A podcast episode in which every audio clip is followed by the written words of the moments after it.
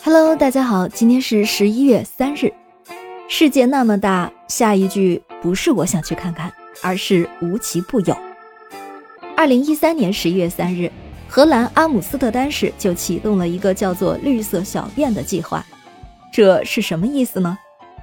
原来啊，荷兰的阿姆斯特丹虽然是著名的旅游城市，但是却面临着一个问题：城市里随地小便的人太多了。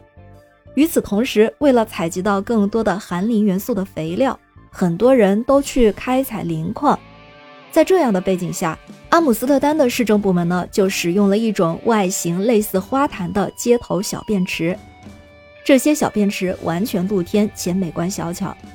据称，这些富有创意的设施可以减少百分之五十的随地小便情况，而且这些小便池收集到的小便。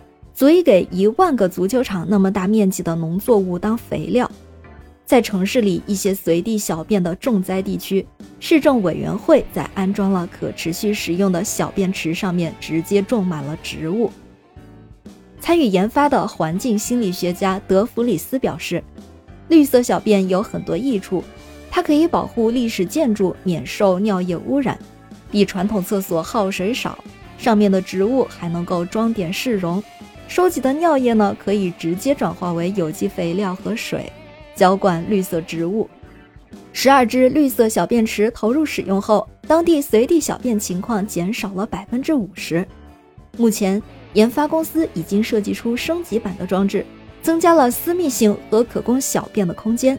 下一步计划就是让装置瘦身，以便于放在狭窄的巷子里。这种绿色小便器叫做 Green Pee。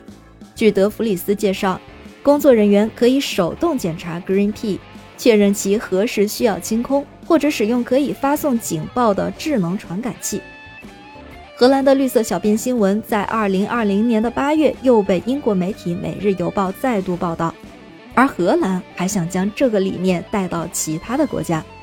下一步，他们还要把公共厕所的大便收集起来发电。专门供处理小便的新污水处理厂用电，真是在环保的道路上，大家都使出了浑身解数啊！感谢您收听今天的故事，